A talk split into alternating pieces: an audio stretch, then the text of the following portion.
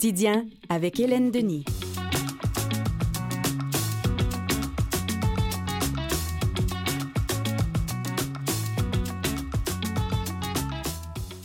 Le jour J est arrivé.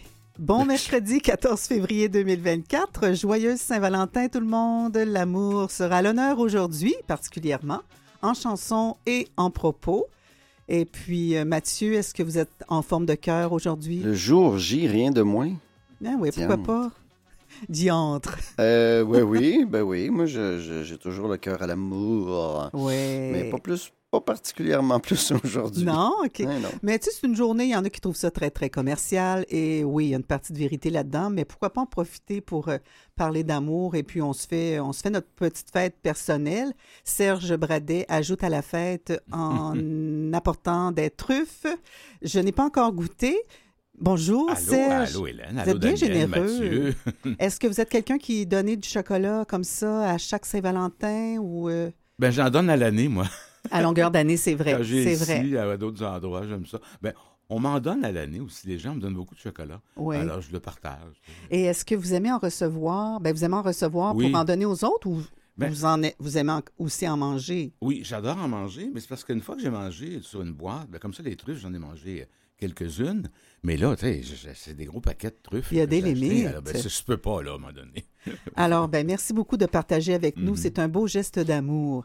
Aujourd'hui, vous allez nous parler de la Saint-Valentin, Serge? Absolument, t'es parfaitement. Les origines de la Saint-Valentin. Ah, c'est merveilleux. Oui. Puis on va entendre aussi votre chanson préférée d'amour, Ah votre oui. chanson d'amour préférée. Ah, oui. OK. On n'en dit pas plus pour l'instant. Secret. Daniel, Oui. la chance est au bout du fil. Vous allez euh, Oui. déclarer, vous, votre amour à un groupe d'ici. Oui, oui, un groupe. Euh, D'ailleurs, je profite euh, du moment parce que la semaine prochaine, le 20 février, ça va faire 50 ans que cet album-là a été lancé. Et c'est un album, je dirais, qui a changé le paysage musical au Québec. Euh, vraiment. Ceux Ah qui ouais. étaient là s'en souviennent très bien. Et ceux qui n'étaient pas là, je pense qu'ils comprennent euh, de toute façon euh, avec la réputation de ce groupe-là. Oui, puis il y a les parents ou les grands-parents de, de, de, ces, ces jeunes-là qui ont fait découvrir cette musique-là qui n'a pas d'âge finalement. Oui, je pense que ça traverse le temps. C'est Oui. une musique qu'on peut écouter n'importe quand. Ça n'a pas d'âge, effectivement. Merci Daniel, à tantôt. Et puis, Tantôt. euh, on envoie des bisous à Isabelle Falardeau qui se repose aujourd'hui. De quoi euh, allons-nous parler aussi, en plus des chroniques de, de Serge et de Daniel? On vous présentera, je ne sais pas si vous avez déjà entendu parler de cette plateforme Nolu et son application de rencontre qui est destinée aux personnes qui vivent avec un handicap.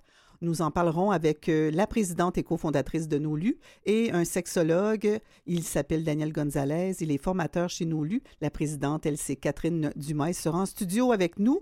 Alors, j'ai bien hâte de les rencontrer. On aura les par-actualités. Et puis, Julien Caillouette, vous le savez, il a changé de poste. Il est maintenant rédacteur en chef chez Franco Presse. Il nous donnera des nouvelles du Canada francophone. Alors, beaucoup de chansons d'amour, à commencer par euh, celle-ci.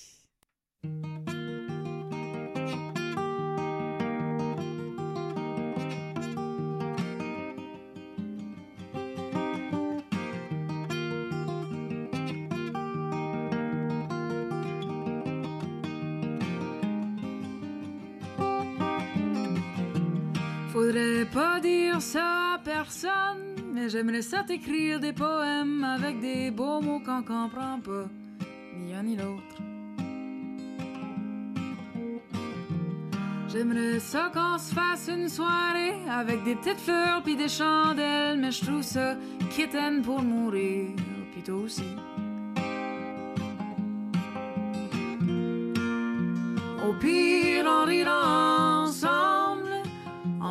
Du craft dinner. C'est tout ce qu'on a besoin. Au pire, on rira ensemble, on mangera du craft dinner. C'est tout ce qu'on a besoin.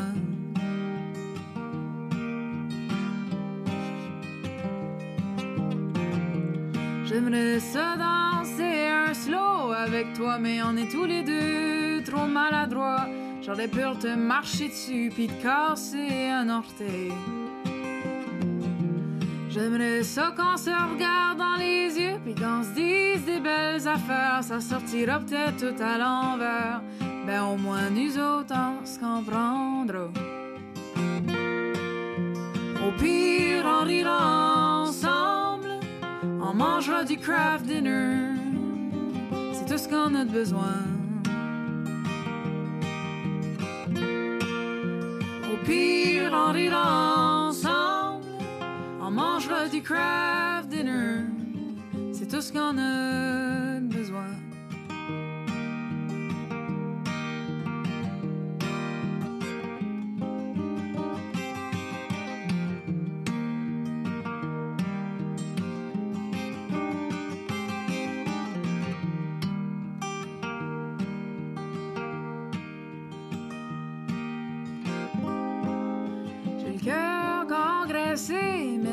De toute façon, il était rendu trop maigre.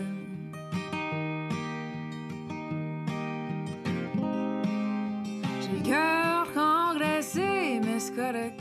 De toute façon, il était rendu trop maigre.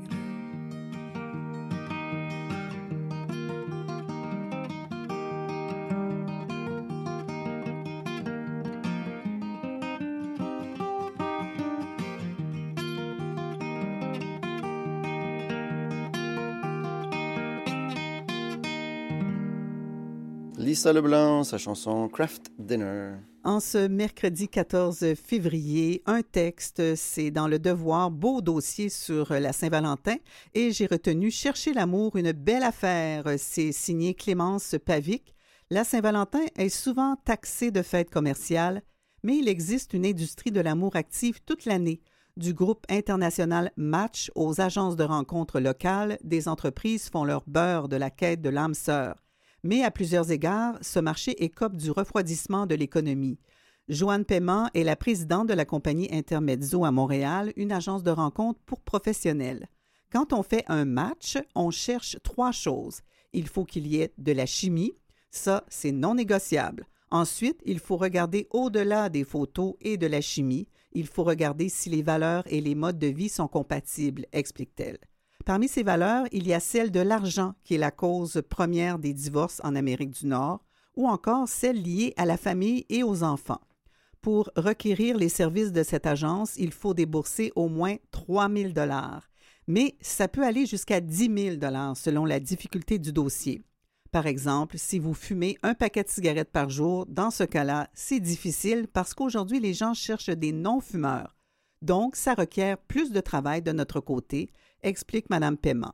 Elle admet que s'offrir les services d'un matchmaker est un luxe que ce n'est pas donné, mais c'est aussi un investissement en temps. Au sein de la clientèle d'Intermezzo se trouvent des personnalités publiques qui souhaitent faire des rencontres à l'abri des regards indiscrets, mais aussi beaucoup de professionnels qui ne veulent pas être vus par leurs clients, leurs patients, leurs étudiants sur les sites de rencontres. En une semaine, on va faire entre 60 et 80 matchs et sur ces matchs-là, 75% des gens vont se revoir, dit Mme Paiement. Les plateformes de rencontres en ligne que cherchent à éviter les clients d'Intermezzo sont aujourd'hui l'outil le plus répandu pour faire des rencontres. Dans le domaine, le groupe Match est un mastodonte. Il s'agit de l'entreprise propriétaire des réseaux Tinder, Hinge, Match.com, Occupid ou encore Plenty of Fish, fondé à l'origine au Canada à Vancouver. Avec la popularité grandissante de ce genre de plateforme, certains regrettent une marchandisation des relations amoureuses. Les magazines-t-on aujourd'hui comme on choisit un produit à l'épicerie en se fiant des étiquettes? Non, croit Chiara Piazzesi, sociologue à l'Université du Québec à Montréal et membre du groupe de recherche MACLIC, qui cartographie les idéaux amoureux et intimes contemporains au Canada. Il n'y a pas eu de commercialisation dramatique de l'amour dans les dernières décennies, estime-t-elle. C'est vrai que les gens payent des abonnements sur des plateformes pour avoir accès à des bassins potentiels de partenaires, mais les recherches montrent à quel point les gens sont encore en majorité à la recherche de rencontres significatives, dit Mme Piazzesi.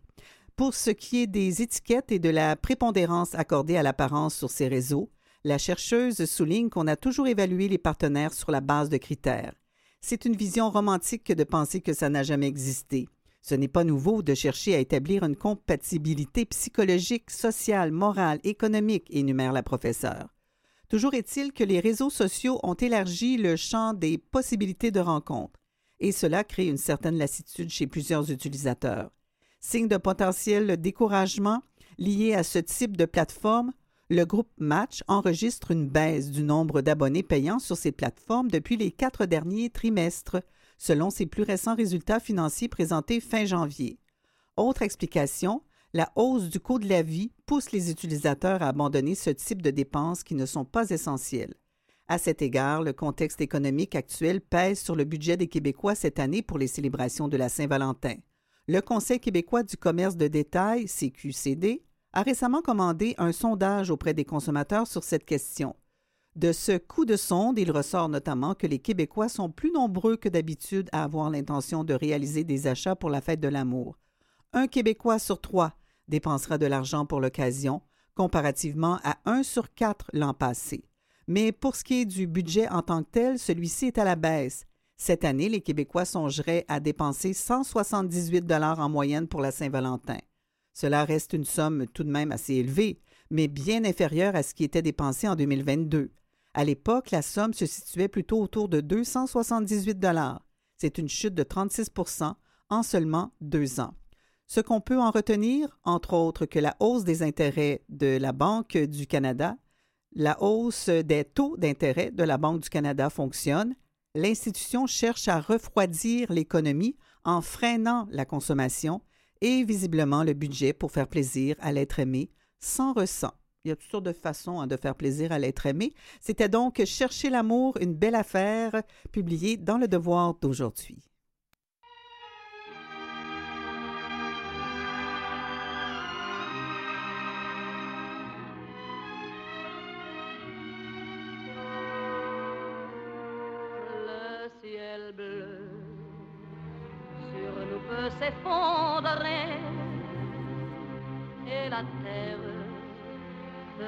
Peut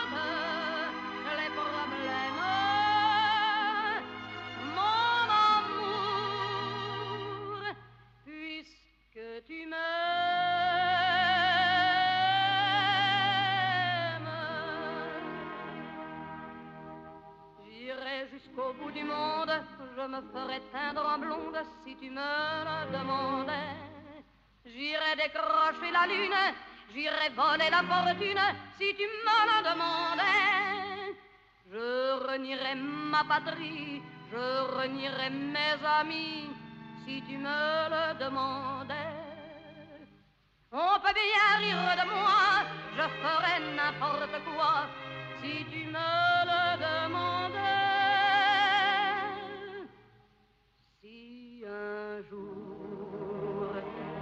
la vie t'arrache à moi, si tu meurs, que tu sois loin de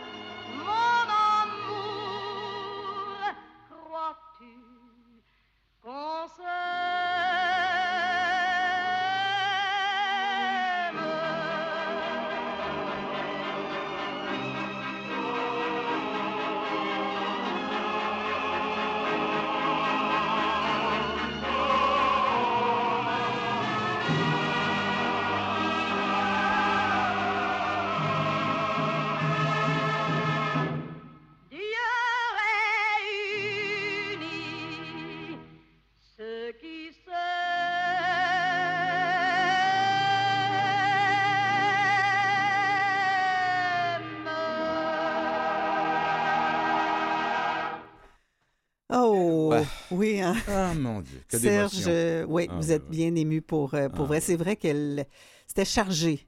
Ouais. Euh, elle interprétait avec son cœur. Mhm, mhm. Oui, oui. C'est une voix qui, euh, qui, euh, qui touche ou qui ne touche pas. Mais même si on n'aime pas ce timbre de voix-là, Mhm. on, est, on est quand même transporté par Oui. le, le- le cœur qu'elle y met Le cœur, tout et la a- vérité. Oui, la vie, Ouais. la vie de, de ces chansons-là. Ouais. Dans toutes ces chansons, il y a une vie dans ça. Et c'est ça qui est touchant. C'est des histoires qui Ouais. te prennent. euh, Et quelle vie elle a eue, Edith Piaf. Oui, oui, oui, la pauvre. L'hymne à l'amour, Mhm. donc. euh, On reste dans le thème Oui, oui. des histoires liées à la Saint-Valentin, Serge. Oui.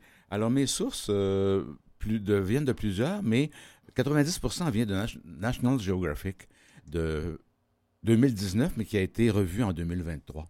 Et il y a aussi sur euh, Nouveau, La Presse, euh, différents trucs que j'ai vus. Mais, National Geographic, je trouve, résumait bien. Puis c'était pas trop euh, compliqué. Là. On, pouvait, on pouvait bien comprendre la, la, la, Ça fait une bonne chronique radio. Ouais, avait une bonne chronique radio, oui, oui, oui. Alors, le 14 février de chaque année, les couples du monde entier célèbrent leur amour à l'occasion de la Saint-Valentin.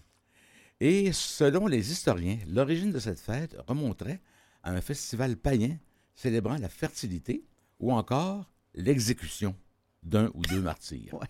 On, va, on va voir ça plus Pas loin dans beaucoup d'amour là-dedans. Non, non. Alors, chaque année, le 14 février, ben, les couples du monde entier se prouvent leur amour au travers d'échanges de cadeaux et de petites attentions. Cartes romantiques, à remplir avec un message romantique, évidemment, chocolat en forme de cœur, bouquet de roses rouges, etc. Tant de symboles que nous connaissons euh, toutes et tous et qui ne manquent pas de refaire surface tous les ans dans nos magasins et sur nos écrans, à l'approche de cette emblématique fête des amoureux. Les origines de cette célébration sont cependant plus mystérieuses. D'où vient la Saint-Valentin? Et pourquoi? Y associe-t-on la notion d'amour, à grand renfort de présent et de mots Pour trouver la réponse à ces questions, il nous faut chercher à la fois dans le passé ancien et dans les coutumes plus modernes. Alors, les historiens ne s'accordent pas sur les origines de la Saint-Valentin. Découle-t-elle d'une fête, d'une exécution? C'est moins rigolo. Ou encore d'un poème. Les théories sont nombreuses. Les origines les plus anciennes remonteraient à une célébration annuelle et païenne connue sous le nom de Lupercalia, ou les Lupercales.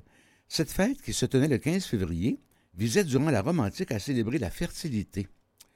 Les hommes se dévêtaient, là c'est moins, rigolo, là, sacrifiaient un mouton ou un chien et euh, se couvraient de la peau de l'animal sacrifié Ah, dans, le bout- dans le but d'accroître, pensait-il, leur fertilité. Bon, je sais pas la, la- la- On a l'image, en tout cas. on a l'image, ouais. Avant de rencontrer des jeunes filles, comme nous l'explique Noël Lenski de l'Université du Colorado. Les Lupercales étaient très populaires et constituaient l'une des dernières festivités païennes à être encore célébrées 150 ans après la christianisation de l'Empire romain par l'empereur Constantin. Et l'Église a beaucoup récupéré les fêtes païennes, hein, et parce que le peuple était attaché à ça et les, les intégrait dans le calendrier liturgique. Alors, euh, c'est des fêtes, on, on récupérait comme ça le- le- le- pour que le peuple ne se sente pas trop désorganisé. C'est à la fin du 5e siècle que le pape Gélas Ier mit fin aux fameuses Lupercales. Et peu après, l'Église catholique fit du 14 février un jour de fête destiné à rendre hommage au martyr Saint Valentin. Et c'est une fête catholique. Catholique, oui, oui. Origine qui vient d'une euh, tradition romaine, oui. Les Lupercales étaient clairement une fête très populaire, et ce, même dans un environnement dans lequel les nouveaux chrétiens tentaient de la faire interdire, indique Noël Lenski. Ainsi, selon l'historien, il est probable que cette nouvelle fête de la Saint-Valentin est visée à remplacer les Lupercales. Bien loin des anciennes traditions, nos célébrations modernes ne gardent de ces fêtes que le nom. Certains récits indiquent que les véritables débuts de la Saint-Valentin, tels que nous la connaissons, n'auraient lieu que mille ans plus tard. C'est-à-dire, Ben, mille ans euh, dans les 1300, à peu près 1400.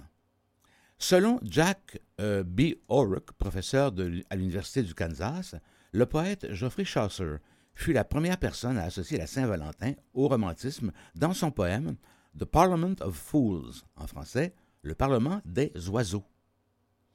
On va voir pourquoi. Selon O'Rourke, bien que le poète Chaucer soit probablement à l'origine de l'association faite de nos jours entre la Saint-Valentin et l'amour, ce résultat serait plutôt le fruit du hasard, la Saint-Valentin correspondant au début de la saison des amours des oiseaux en Europe. Alors, de nouveaux poètes, dont Shakespeare, suivirent plus tard les traces de Chaucer et contribuèrent aux connotations romantiques de cette fête. Alors, qui était Saint Valentin? Voilà. Auriez-vous une idée du nombre de saints qu'il y a dans la religion catholique? Pourriez-vous risquer un chiffre? Hmm. Ah, Ah. Daniel, allez-y, lancez-vous en premier. J'ai vraiment aucune idée. Moi, si on je regarde dirais- juste Ouais. le nombre de villages, de Ouais. villes ou même de noms de rues Mhm. qui ont un saint, je pense que c'est innombrable. 100 000? Non, non, pas tant que ça. pas Ok. tant que ça. Pas tant- non, non, soyons plus modestes un Elle peu. est ambitieuse, la fille. C'est un chiffre impressionnant. C'est 10 800 saints. Ah, 10 800. Et J'avais un saints, zéro de trop. saints et saints, j'imagine, là, ça comprend les deux, dont plus de 30 Valentins et même quelques Valentinas, des Valentines. Ah, il y a plus d'un Valentin? Il Oui, plus oui, il y en a une trentaine de ça semble-t-il. Seuls deux Valentins, cependant, semblent toutefois être de bons candidats au rôle de l'homme qui donnait son nom à la fête de l'amour, mais aucun des deux ne traita de ce sujet de son vivant. C'est mystérieux comment les choses peuvent... euh, on peut associer un nom avec un événement qui n'a pas du tout rapport avec Ouais. la, la personne. Les deux Valentins présentent de nombreuses similitudes cependant. Ils étaient des martyrs, furent mis à mort au troisième siècle par l'empereur par l'empereur romain Claude, et bien que des années séparent les deux exécutions, elles auraient toutes les deux eu lieu le 14 février. Il n'est donc pas étonnant que certains historiens se demandent si ces deux personnages n'étaient pas une seule et même personne. Le premier Valentin était un prêtre qui fut arrêté pendant les persécutions romaines contre les chrétiens, et amené devant l'empereur, il refusa de renier sa foi et, en guise de punition, fut mis sous résidence surveillée. Et le chef de la maison qui le détenait le mit au défi de montrer la véritable puissance de son Dieu. Et pour ça, il lui a euh, demandé de faire un miracle, et Valentin a rendu alors la vue à une jeune fille aveugle, ce qui poussa toute la maison du, du monsieur à se convertir au christianisme. Et une fois la nouvelle du miracle et de la conversion arrivée à l'oreille de l'empereur, Valentin fut immédiatement exécuté. On l'a tchic tchic. Le second évêque, Valentin. Tchic, tchic, tchic, on l'a exécuté. Le second, l'évêque Valentin de Terny, était également un faiseur de miracles. Ce Valentin était connu pour sa capacité à guérir les handicaps physiques. Un érudit le supplia de guérir son fils unique, qui ne pouvait ni parler ni se tenir droit. Après une nuit de prière, l'évêque parvint à guérir le garçon. La famille, ainsi que des érudits en visite, se convertirent tous au christianisme en foule. Peu après, Valentin fut arrêté pour ses miracles et après avoir refusé de se convertir à la religion païenne, il fut décapité. Ouais, triste destin pour les Valentins. Alors, comment célèbre-t-on la Saint-Valentin? De nos jours, à l'occasion de la Saint-Valentin, les couples échangent des cadeaux comme des bonbons, des bijoux, des fleurs et des cartes. Mais Et des truffes. Et des truffes, oui. Mais pour répondre à votre question tout à l'heure du, du Milan, là, de... alors, la première carte de Saint-Valentin fut écrite en 1415, lorsque le duc d'Orléans fut euh, prisonnier à la Tour de Londres, c'est à la bataille de, de, de, de, ou, euh, une bataille entre les Français et les Anglais. Euh, J'ai oublié le nom de la, de la fameuse bataille. Envoyant une telle carte à sa femme, et euh, pour euh, souligner, ce serait parti de là. Aux États-Unis, il fallut attendre la guerre d'indépendance pour que les cartes voient leur popularité s'envoler. Les couples séparés par la guerre ayant pris l'habitude de s'envoyer des notes manuscrites. Mais ce n'est qu'au début du 20e siècle que les cartes de Saint-Valentin commencèrent à faire l'objet d'une production de masse, donc 1901, 2, 3. Malgré sa forte popularité à travers le monde, la Saint-Valentin n'est pas toujours célébrée dans des pays comme l'Indonésie, l'Arabie saoudite et la Malaisie. Ah, je pensais que c'était célébré partout dans le monde. Non, parce que dans ces pays-là, elle entre en contradiction avec certains aspects de leur religion. Euh, D'autres pays, quant à eux, résistent à la Saint-Valentin pour des raisons politiques. En Inde, certains partis politiques conservateurs s'opposent en effet à cette fête qui promouvrait, selon eux, les valeurs de l'Occident. Hein, euh. Alors, euh, quand vous célèbre- que vous célébriez ou non la Saint-Valentin, cette fête découle avant tout de notre capacité à aimer. Une belle conclusion. Capacité qui relie les humains depuis de nombreux siècles. Bien qu'elle ne consiste plus à nous faire porter les peaux d'animaux sacrifiés comme à l'époque de l'Empire romain, La fête existe toujours et tout le monde aime faire plaisir aux personnes qui leur sont chères. Oh, joyeuse Saint-Valentin, tout le Oui, monde. oui. Vous aviez d'autres petites anecdotes? Oui, amusante. euh, Comment? On célèbre la Saint-Valentin dans le monde? J'en ai retenu deux. En Chine, il existait déjà une fête médiévale dédiée aux amoureux, la Xixi, la Saint-Valentin chinoise, tenue le septième jour de la septième lune. Depuis les années 1980, la Saint-Valentin du 14 février connaît une popularité importante, notamment chez les jeunes, qui génère diverses activités commerciales. Enfin, la dernière, au Japon, ça je l'adore, et mesdames qui sont à l'écoute, écoutez bien, ça pourra vous servir de leçon, et nous autres les gars, Daniel, Mathieu et moi, Mhm. ça se peut qu'on déménage dans un certain pays. Au Japon, la Saint-Valentin... Qu'est-ce que vous allez nous raconter là? Ben, c'est ben, écoute, ça fonctionne comme euh, vous allez voir. Au Japon, la Saint-Valentin a été introduite par des, fabricants de chocolat à la fin des années 1950. Elle est une fête, elle est une fête commerciale où, mesdames, les femmes offrent des chocolats aux hommes. Et le Ah. 14 février de chaque année, elles en offrent à l'être aimé. On parle alors de Onei Choco. Mais les femmes en offrent aussi par courtoisie à leurs collègues de travail masculins, leurs patrons, ou encore leur famille. C'est On- un plaisir de donner autant que Oui. recevoir. On parle alors de, de, de, de, de Grico Choco. Grico Choco. Grico Choco, ouais. Et les hommes, dans un deuxième temps, les hommes qui ont reçu des Omni Chico ont l'opportunité d'offrir aux femmes un cadeau en retour lors du White Day. Ça devient le OY2D. Et en guise de, présent, les femmes reçoivent du chocolat blanc. Ah, ça, non. Non, c'est moi. Non. C'est vraiment du sucre, le chocolat Ça, blanc. c'est une preuve de non-amour. représailles. Oui, c'est C'est ça. pas du vrai, ça. Non, ça, c'est euh, du chocolat qui ne console pas. Mhm. Parce qu'il y a des gens qui sont en peine d'amour aussi. La Saint-Valentin, Ouais, ben, c'est ouais. triste. Mhm, euh, Puis mhm. du chocolat blanc, ça console pas du tout. Ouais, non, non. Au contraire. Mais il y en a qui l'aiment, le chocolat blanc. Ouais. Alors, euh, Un de temps en temps, c'est pas mauvais. Ouais. Ah, même pas. Non, je préfère des truffes. Ah oui, ben oui. Et là, il y en a un plein bol. là, Oui, oui, oui. Serge, Vous en vous avez pour plus qu'une très, journée. très généreux. Alors, euh, j'allais dire, qu'est-ce que vous avez déjà fait de plus fou par amour? Mais il nous reste quelques secondes. Est-ce qu'il y a quelqu'un qui veut euh, répondre à cette question indiscrète? Par Non. Une carte de chez Hallmark avec le mot déjà euh, écrit. euh, ça, c'est romantique. Non, mais ce qui est important, c'est que ça vienne du cœur. Ben oui, ben Que oui. ça vienne de votre fond, comme le disait oui, oui. Sonia Benezra. Oui, oui, oui. Bien, merci, très cher Serge, pour euh, toutes ces histoires euh, en rapport avec la Saint-Valentin. L'origine de la Saint-Valentin, Mhm, il y a mhm. des, des aspects quand même beaucoup plus euh, tristes. Hein? Ben oui, les deux saints martyrs, Ben oui. euh, les Ils ont été pauvres animaux qu'on Oui, on on sacrifie. bon, vous restez là? Oui, absolument, Ok. absolument. Bon, je On manquerai se- pas la chronique de Daniel. Pour non, sur les monde, 50 hey. ans d'un album fétiche. Oui. Quotidien avec Hélène Denis.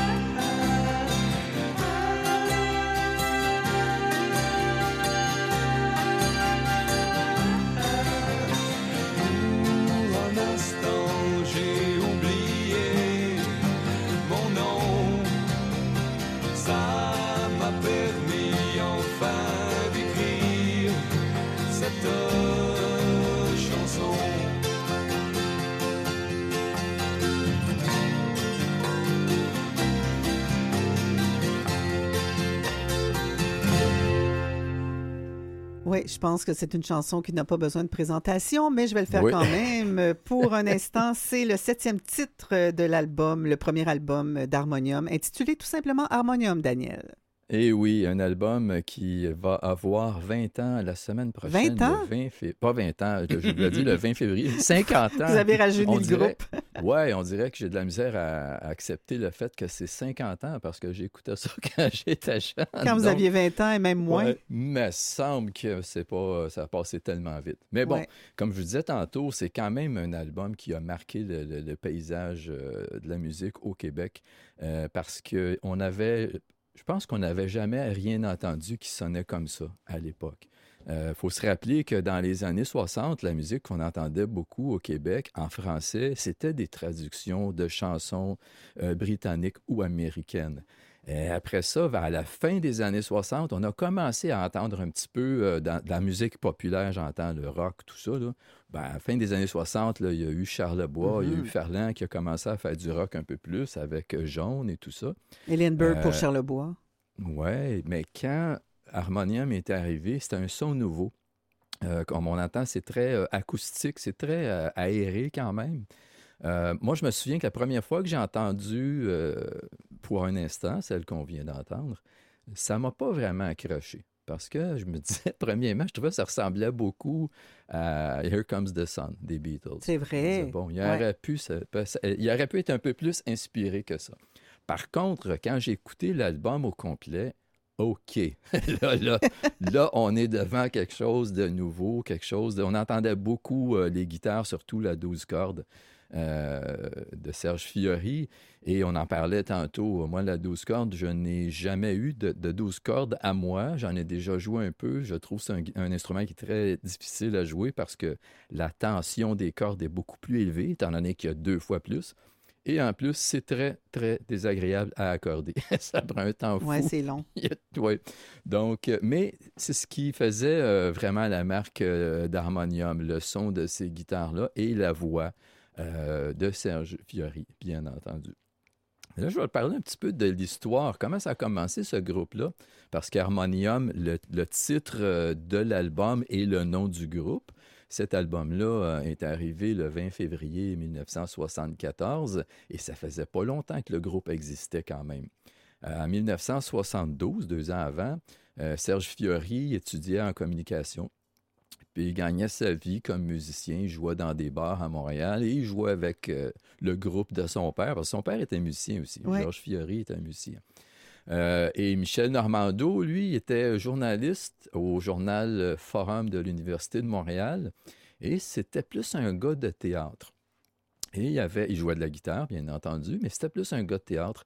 Et il y avait à ce moment-là un, un projet de mise en scène pour une pièce de Claude Meunier, nul autre Mhm. que le père de la petite vie, qui était, Claude Meunier était le coloc de Michel Normando à l'époque. J'imagine le portrait, ça, ça devait être beau. Donc, Michel Normando avait demandé à Fiori de composer euh, de la musique pour euh, la pièce de théâtre. Euh, finalement, ce projet-là n'a pas abouti. Le projet a été abandonné et Meunier a déménagé.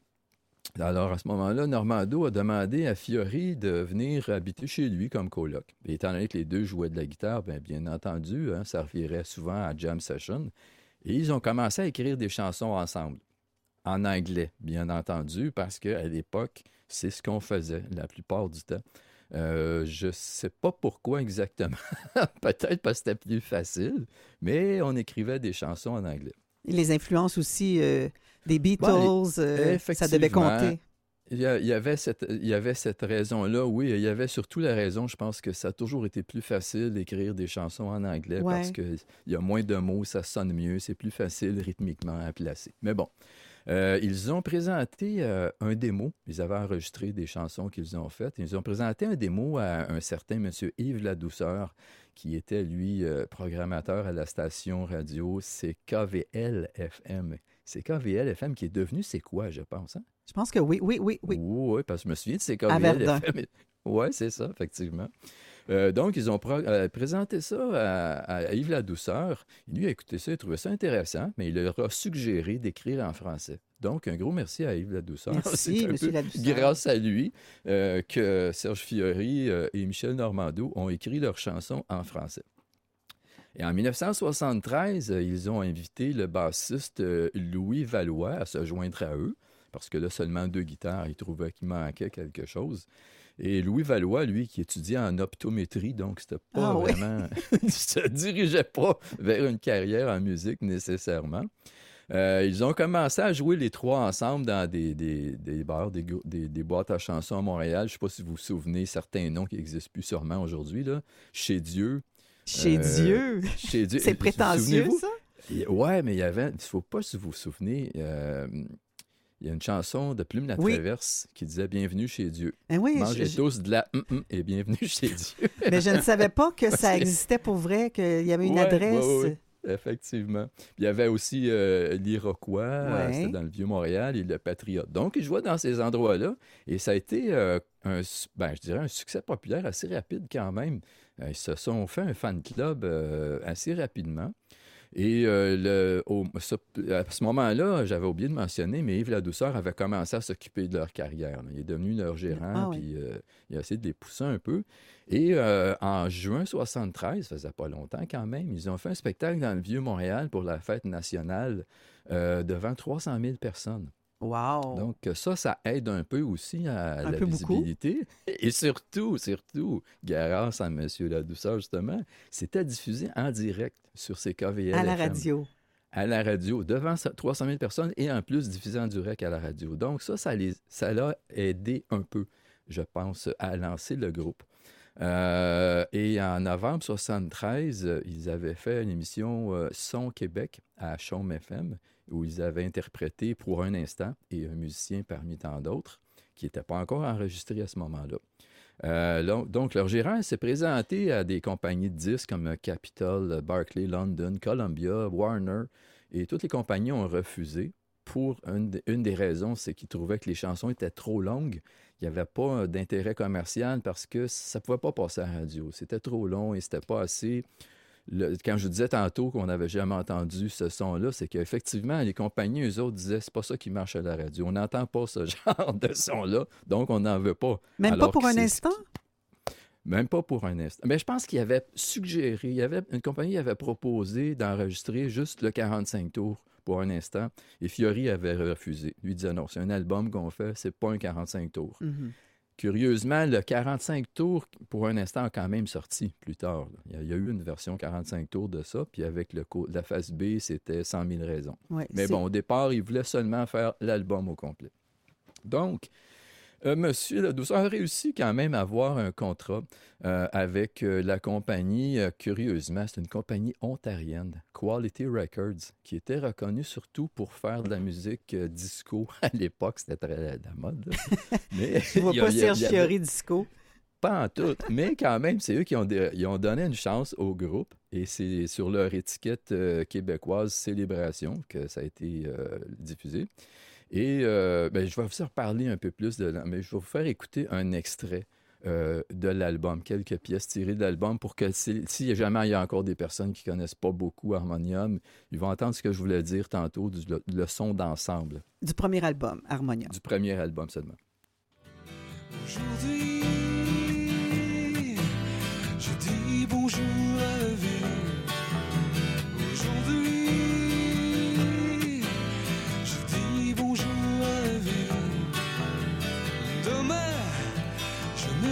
plus mes nuits. Écoutez le silence qui voudrait bien prendre sa place dans la balance. Se le mettre au monde à chaque seconde.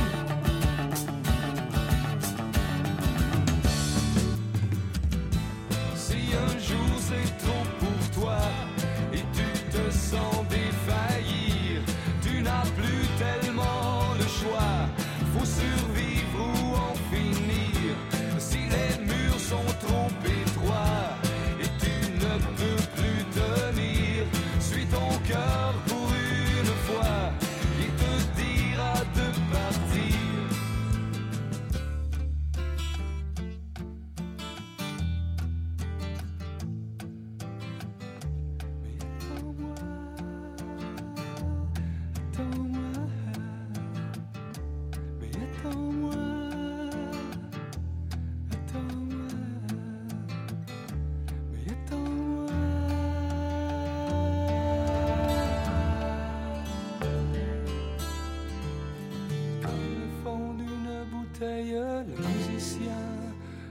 son temps.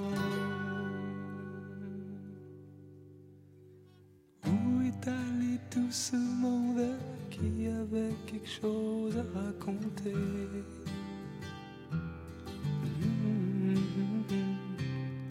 On a mis quelqu'un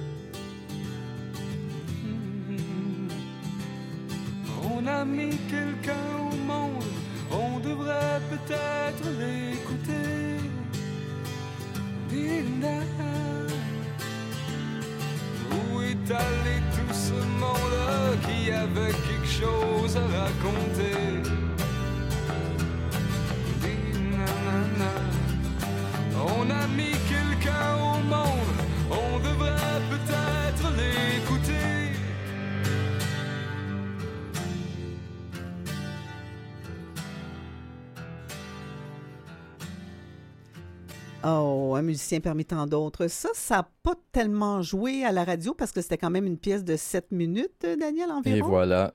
Et voilà, oui, c'est justement ce que je vous disais tantôt. Les compagnies de disques avaient tendance à refuser ce genre de projet-là parce que pour une compagnie de disques, l'important, c'est que ça passe à la radio et que ce soit rentable. Et ça, des, des chansons très longues comme ça, c'était pas rentable. Et surtout des chansons où il y a beaucoup de nuances, qu'il y a presque des silences et ça repart, tout ça. Alors, le- les compagnies ont l'impression que ça, ça n'accroche pas l'oreille. Donc, Mais je me euh, souviens pas- que ça, ça jouait dans les parties de cégep, dans les boîtes, les, les, les discothèques qu'on Oui, appelait. les là. pubs. Et Ouais, ouais, puis, euh, on pubs, dansait là-dessus, sur un musicien parmi tant d'autres. Ouais. Absolument. Donc, euh, les extraits qu'on vient d'entendre, c'était aujourd'hui, je dis bonjour à la vie, la pièce Harmonium, euh, Attends-moi et un musicien parmi tant d'autres. Et comme je vous disais, ça donne pas mal plus une idée de l'ampleur euh, Ah du groupe que seulement la chanson euh, pour un instant qui était quand même un petit peu plus commerciale, plus Tout à courte. fait. Encore une fois, très beau montage. J'étais Oui, contente que vous alliez jusqu'à Attends-moi. Ouais. Ben, Sans ça, ça aurait été frustrant. C'était difficile de, de- de- de trouver justement les bons extraits parce que j'avais envie de faire jouer l'album au complet. C'est difficile de couper Oui. ça, mais effectivement, à force de travailler, j'ai trouvé des endroits où euh, ça pouvait s'enchaîner. Beau travail. Euh, Et, et ce qui est important de mentionner, c'est que cet album-là a été fait. Quand je dis tantôt que la compagnie euh, ontarienne a donné une chance à Harmonium, ils n'ont pas pris un super gros risque quand même. Ils ont alloué un budget de 6 000 Hey, des pour pinottes. L'album. Ils leur ont donné six jours de studio. Mhm. Du 4 au 6 janvier 74, Ah! il fallait que ça soit complété Ouais. dans cette période-là. Et ça se passait euh, au studio Tempo, qui était à l'époque euh, sur McGill College, au coin de Sainte-Catherine, En plein centre-ville. En plein centre-ville. C'était Bob Martin qui était producteur et Michel Lachance, au- aucun lien de parenté avec moi, qui était comme ingénieur du son. Et il y a de la batterie aussi un peu sur euh, cet album-là. C'était joué par euh, Régent Aymon.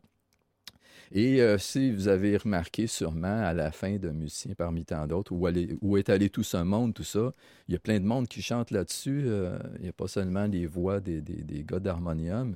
C'est qu'à un moment donné, quand ils sont rendus à, euh, euh, ce moment-là de la chanson, ils ont décidé de sortir dehors au coin Sainte-Catherine, McGill College. Ils ont ramassé une dizaine de personnes.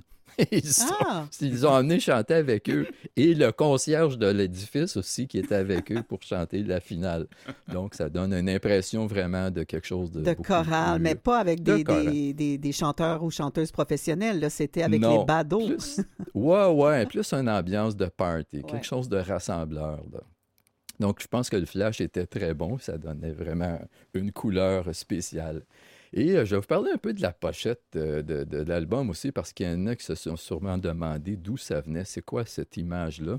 Euh, on voit, euh, je ne sais pas si vous vous souvenez, là, si vous le visualisez. Un homme orchestre? un homme orchestre avec plein d'instruments sur lui. D'ailleurs, je me suis toujours posé la question euh, pourquoi harmonium? Parce qu'il n'y a aucun harmonium dans, dans- tant qu'à moi sur cette, euh, image-là. Un harmonium, c'est un instrument qui ressemble à un orgue, un clavier, et ça sonne un peu comme, euh, comme un accordéon, je dirais. Ouais. Parce que. Mais le personnage a un clavier euh, sur son ventre, là. Ouais, mais un harmoniste, pas tout à fait ça. ce que j'ai vu quand j'étais jeune, c'est plus gros que ça.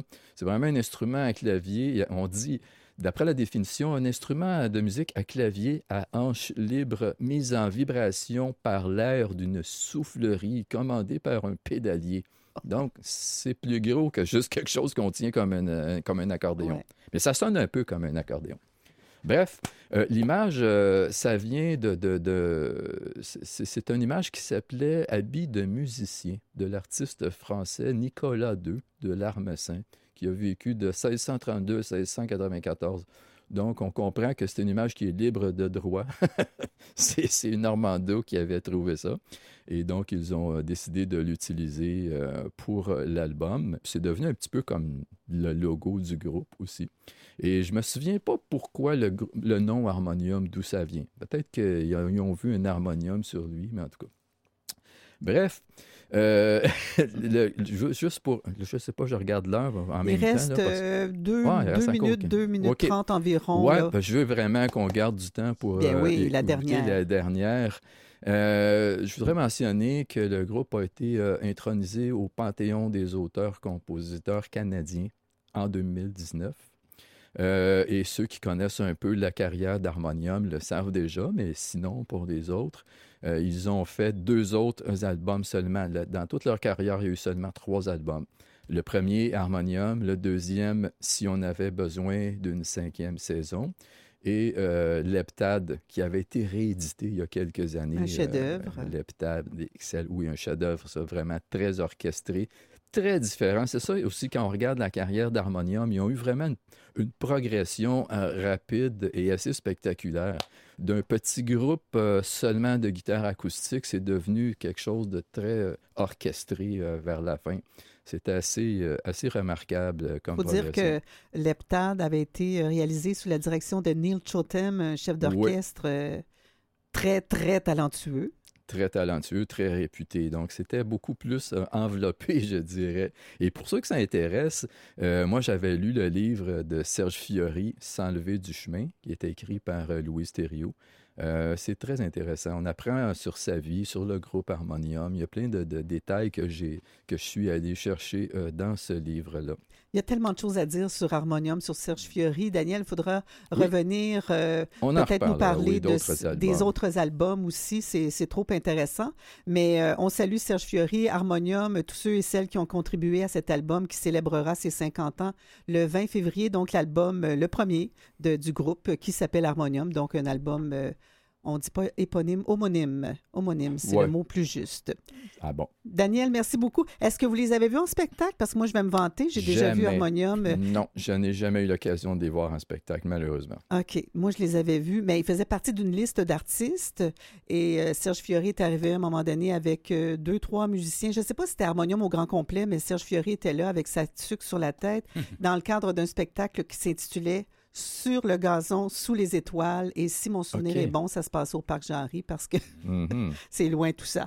Mais non, je me souviens très bien que c'est au Parc Jean-Henri. Je fais une blague. Bon, alors on y va avec euh, la dernière. Est-ce que vous voulez nous dire quelques mots?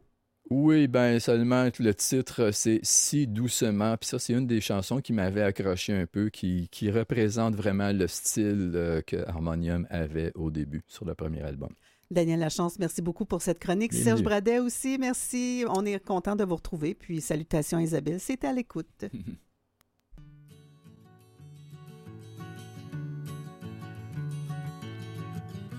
J'ai pris le temps de me raconter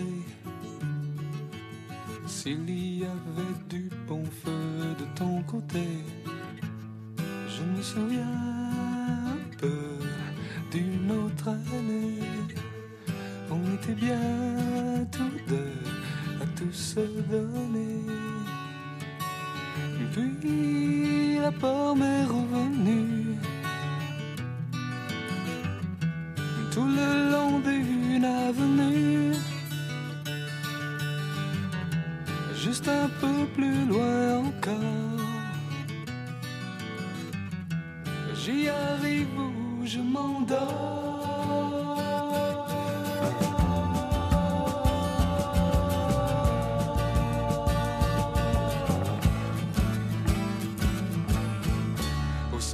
Dernier jour, celui que l'on vit tous les jours, en se demandant pourquoi, comment et pour qui l'on voit si doucement. Si lentement, je pense à toi, encore une fois. Au silence, je transforme mon âme en plusieurs formes. Et au son, je m'enivre. Et mon corps se délivre. Si, si, si, doucement. Si, lentement, je pense à toi.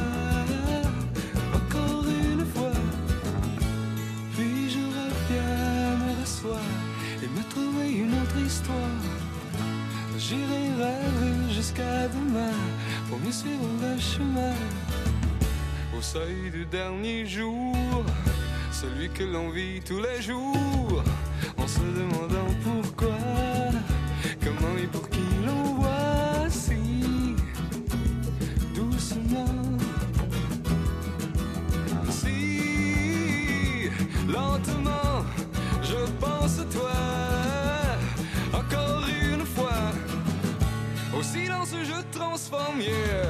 mon âme en plusieurs formes. Et au son, je m'enivre. Et mon corps se délire.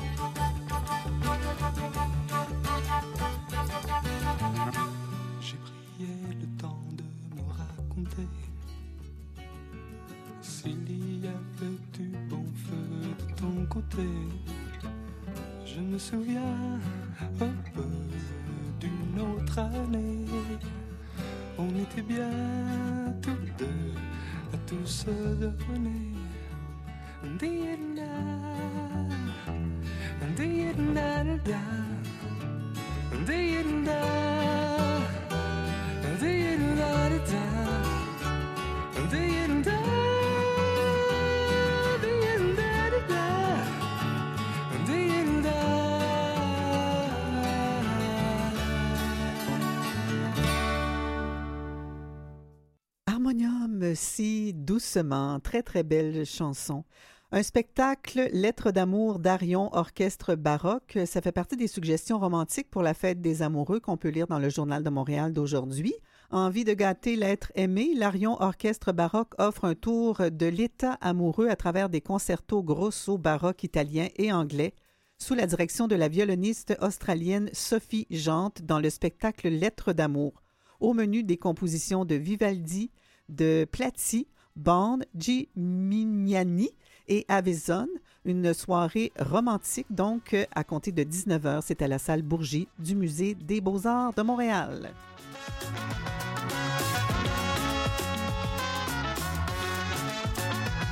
Au retour, une autre chanson d'amour en cette journée de la Saint-Valentin. On se réchauffe comme on peut parce que il fait pas très chaud à l'extérieur. Alors, si vous décidez de sortir, emmitouflez-vous bien. Les par actualités et une entrevue pour parler de l'application Nolu.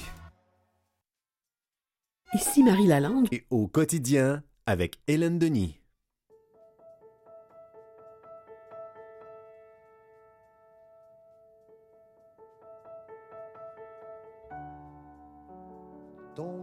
Parfait comme un désert quand la tempête passe sur nos corps. Un grain de beauté où je m'en vais boire. Moi, je reste là, les yeux ouverts sur un mystère pendant que toi tu dors. Comme un trésor au fond de la mer. Je suis comme un scaphandre au milieu du désert qui voudrait comprendre avant de manquer d'air. Il est midi moins quart et la femme de ménage est dans le corridor pour briser les mirages. T'es tellement, tellement, tellement belle. Un cadeau de la mort, un envoi du ciel. J'en crois pas mon corps.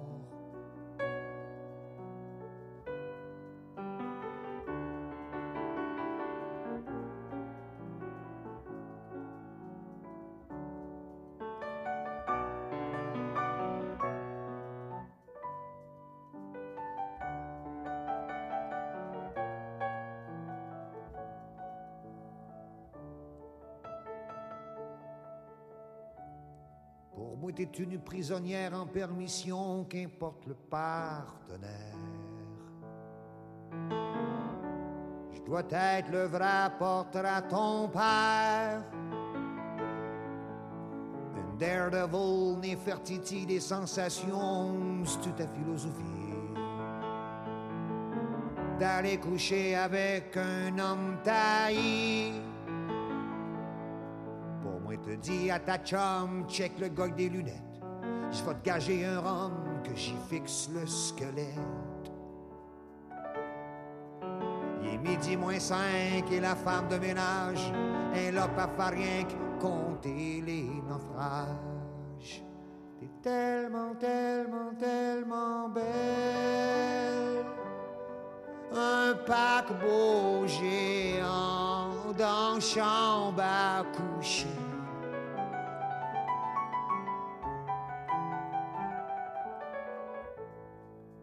Suis l'océan qui veut toucher ton pied.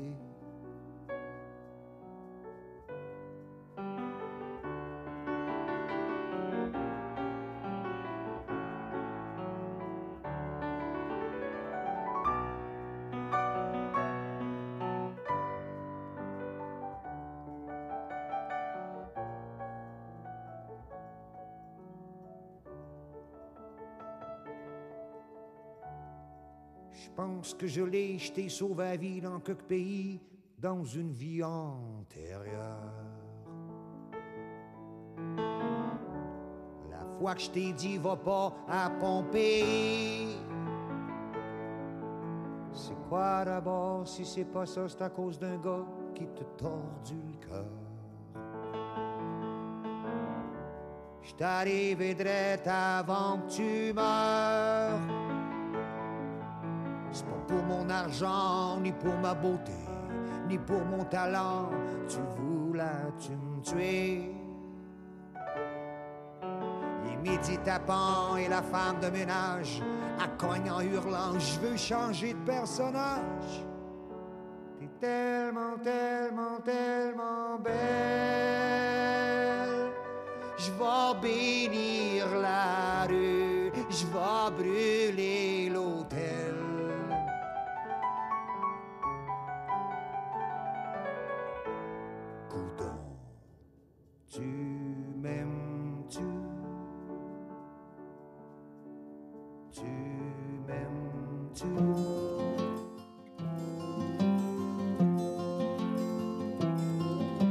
Je n'étais rien et voilà qu'aujourd'hui je suis le gardien du sommeil de ces nuits, je l'aime mourir. Vous pouvez détruire tout ce qu'il vous plaira, elle n'a qu'à ouvrir l'espace de ses bras pour tout reconstruire, pour tout reconstruire, je l'aime mourir. Elle a gommé les chiffres des horloges du quartier, elle a fait de ma vie des cocottes en papier, des éclats de rire. A bâti des ponts entre nous et le ciel, et nous les traversons à chaque fois qu'elle ne veut pas dormir, ne veut pas dormir, je l'aime mourir. Elle a dû faire toutes les guerres pour être si forte aujourd'hui. Elle a dû faire toutes les guerres de la vie et l'amour aussi.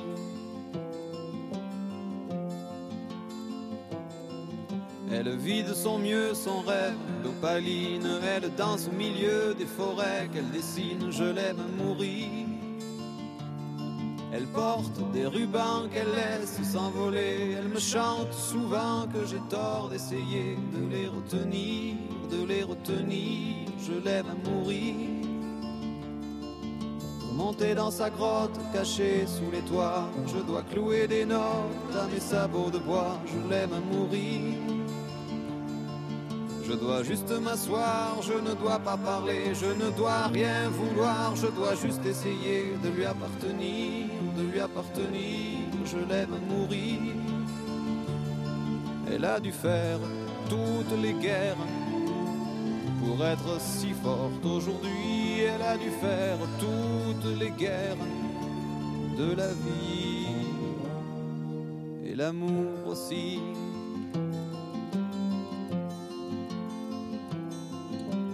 Je n'étais rien, voilà qu'aujourd'hui je suis le gardien du sommeil de ces nuits, je l'aime mourir. Vous pouvez détruire tout ce qui vous plaira, on n'aura qu'à ouvrir l'espace de ses bras pour tout reconstruire, pour tout reconstruire, je l'aime mourir.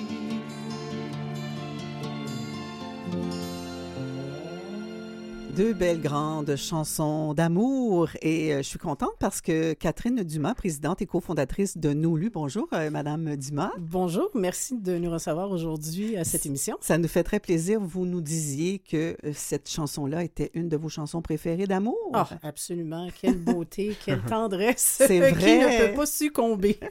Oui, je suis bien d'accord. Et la personne qui vous accompagne, il s'agit de Daniel Gonzalez, qui est sexologue et qui aussi collabore à- chez Nos Lus en tant que formateur. Vous nous disiez que cette chanson de Francis Cabrel était traduite dans plusieurs langues. Oui, ça allait venu me chercher, là, justement, parce que euh, je, je l'ai déjà entendu là, en, en espagnol, en anglais. euh, Ah, aussi, ça doit être beau aussi, hein? Oui. Toujours chanté par. Francis Cabrel? Euh, non, pas, mais par exemple, Shakira aussi, là, elle a. Elle a Oui, elle c'est vrai, euh, c'est oui, vrai, Shakira. Oui, oui, oui, je l'entends dans ma tête, là. Oui.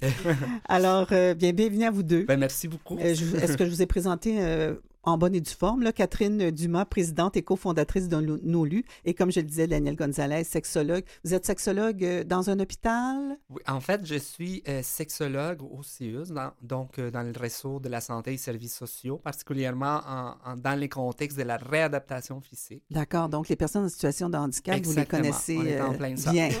Ça. Et personne ne devrait être laissé sans amour. C'est la philosophie de la plateforme NoLu, NoLu pour No One Left Unloved et euh, de son application de rencontre destinée aux personnes justement ayant un handicap. Je vais commencer avec vous, Madame Dumas. Vous êtes une femme issue du monde des affaires. Qu'est-ce qui vous a donné envie d'œuvrer chez NoLu?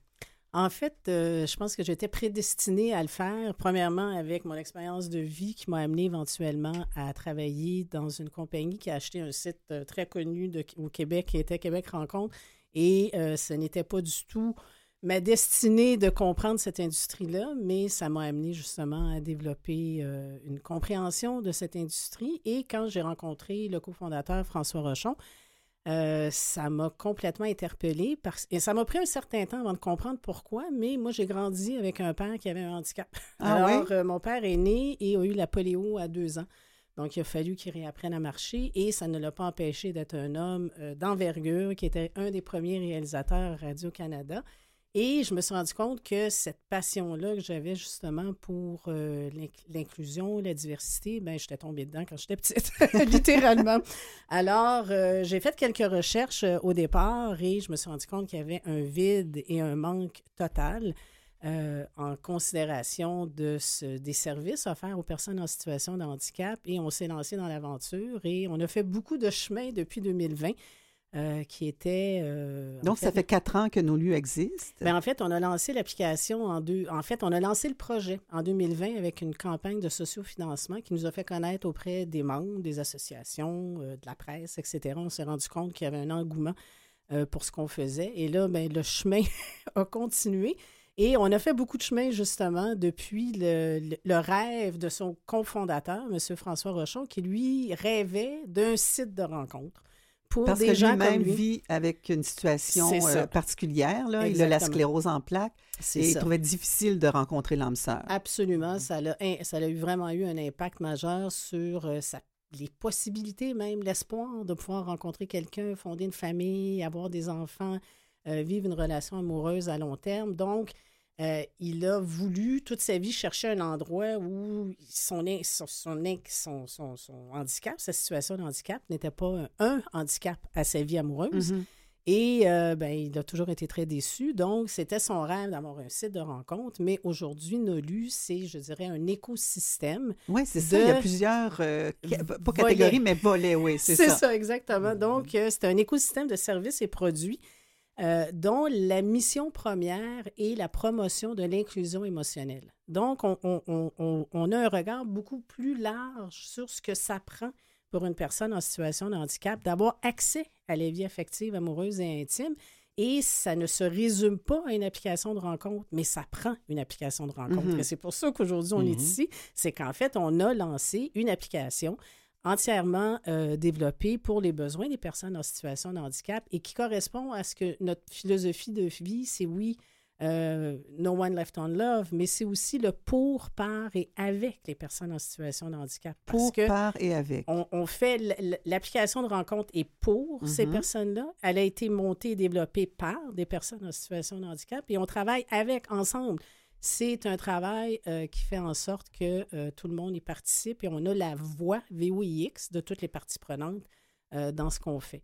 Et avant la, la naissance de nos lus, est-ce que vous connaissiez M. Rochon? Comment euh, la non, rencontre en s'est fait, faite? c'est tout à fait, c'est quelqu'un avec qui il avait à plusieurs reprises euh, parlé de son rêve et lui disant, euh, c'est quelqu'un qui est une, on dit un matchmaker en bon, en bon, en bon français, euh, qui l'utilisait depuis, tu sais, qu'il avait côtoyé, puis il disait tout le temps, ça te tente pas, toi, de partir ça, puis finalement, c'était pas, son- pas sa, sa, sa destinée à elle, mais à un moment donné, elle a dit, ah oui, je connais quelqu'un, puis elle me l'a présenté, puis euh, dès la première rencontre, François vous dira qu'il a eu le coup de foudre professionnel. Ah oui, un coup de foudre professionnel. Est-ce que ça a été un coup de foudre professionnel entre vous et euh, Daniel? Absolument. En fait, Daniel amène euh, vraiment euh, une connaissance et une, une- une- un regard sur euh, justement son, sa profession en lien avec les personnes en situation de handicap. Donc, Oui, parce que Daniel, vous les connaissez bien. En tant Mhm. que sexologue, vous, euh, vous les rencontrez quoi au quotidien? Je les rencontre à tous les jours. En fait, mon rôle euh, comme sexologue en milieu hospitalier euh, étant de favoriser la réintégration sociale, la réadaptation de ces personnes-là. Mhm. Puis une de mes préoccupations, de, de toujours de se dire que la sexualité fait partie du domaine justement de la participation sociale. Donc c'est important en fait de pouvoir amener ces messages-là un petit peu partout de comprendre la sexualité aussi comme euh, une dimension qui appartient nos activités du quotidien. On ne parle pas juste de la chambre à coucher, alors euh, c'est pour ça que je suis comme branché Ouais. euh, toujours à, à cette thématique-là. Mais les personnes qui sont en situation de handicap, qui sont en train de réapprendre, euh, Mhm. parce que vous êtes en réadaptation, réapprendre à, à vivre autrement, Oui. est-ce qu'ils sont ouverts à parler de leur vie sexuelle? Est-ce que c'est un sujet qui est facile euh, d'approche? Mhm. Comment vous... euh, Comment vous en discutez avec les personnes en situation de handicap de cet aspect de leur vie? Ouais, c'est une question très intéressante parce que ce qu'on réalise en fait en milieu hospitalier, c'est que ce n'est pas tant la personne qui a de la difficulté à parler de sexualité, mais plutôt les professionnels qui n'ont pas les outils, les langages. Mais pas les sexologues. Pas les sexologues, non. Ça, on est bien, on est bien équipés. Mais c'est plutôt euh, les, les, les personnes qui travaillent avec moi, donc par exemple... euh, Une je- infirmière, un médecin. Les infirmières, les médecins, les ergothérapeutes. Oui, oui. Ça demande souvent, mais comment on fait pour introduire ces sujets-là? Auprès des personnes en particulier? Auprès ou- des patients. tu sais. Ok. Comment, comment j'ai fait pour Handicapés demander... ou pas handicapés? Exactement. Donc, euh, parce que les gens ont parfois peur d'ouvrir une porte qui viennent avec plein de questions dont ils ne sauront pas euh, quoi répondre. Donc, c'est surtout ça. Après, avec mes patients, je vais, euh, on commence souvent avec des interventions plus globales pour ensuite aller vers des euh, questionnements plus ponctuels euh, qui va toucher, bien évidemment, est-ce que euh, vous avez quelqu'un dans votre vie? Est-ce que euh, ça vous intéresse de rencontrer quelqu'un, d'avoir un partenaire, que ce soit pour avoir des expériences affectives, sexuelles, relationnelles? euh, euh, donc, euh, c'est ça. Alors, euh, Madame Dumas, pourquoi vous avez fait euh, appel à Daniel? C'est pour justement qu'il donne des formations auprès des professionnels Exactement. qui sont En mal à l'aise ou qui n'ont pas d'outils. ou- Oui, bien, c'est beaucoup plus large que ça. En fait, c'est qu'on s'est rendu compte que pour les personnes en situation de handicap, il y a énormément de tabous euh, face à la sexualité des personnes en situation de handicap. On les voit souvent comme des personnes asexuées. Euh, et euh, l'entourage, toutes les parties prenantes, ça peut être les familles, ça peut être les intervenants, ça peut être les professionnels de la santé, ont euh, déjà des préjugés face à la sexualité des personnes en situation de handicap et très, très peu de moyens pour y répondre. Et euh, c'est un peu un sujet, bon, euh, où travaille Daniel, ils sont privilégiés d'avoir Daniel, mais c'est pas tous les établissements, c'est pas toutes Mhm. les institutions qui ont des sexologues euh, à, À l'aise. à, à l'aise et attitrés. Et je vous dirais plus que ça. Euh, quand on a commencé en 2020 sur un programme de trois ans au bac pour les sexologues, il ne passait pas un an, une heure, c'est-à-dire sur les problématiques des Mhm. personnes en situation de handicap. Donc, on peut avoir une formation de sexologue, mais quand on vient à ridicule. poser la question Ouais. à une personne en situation de handicap, on s'est rendu compte que les sexologues étaient aussi mal équipés euh, que l'ensemble des Et professionnels. pourtant, les personnes handicapées, il y en a. Effectivement, il y en a. ben Et il y en a. Mais il y en a, c'est sûr, c'est 20% de la population. 20 si c'est pas plus. 20 à travers toutes les statistiques, sondages à travers le monde, on est sur le bord de dépasser le 2 billion. C'est 2 milliards. Deux sur la- milliards. Alors, on sur ne la comprend planète. pas pourquoi euh, on, on les a oubliés. Exactement. Mais on, on- on- il y a une échelle de Maslow pour les gens normaux, puis on se rend compte qu'il y a une échelle de Maslow pour les gens en situation de handicap, c'est-à-dire qu'on voit leurs besoins primaires. hein. Moi, j'ai euh, des gens avec qui je travaille, il y en a un qui me dit écoute, une fois qu'on est lavé, nourri, nous, euh, on s'est occupé de nous. Ouais. Exactement. Euh, et c'est vraiment malheureux Ouais. parce que euh, c'est c'est complètement à l'encontre de, euh, de- de- de- des droits civiques.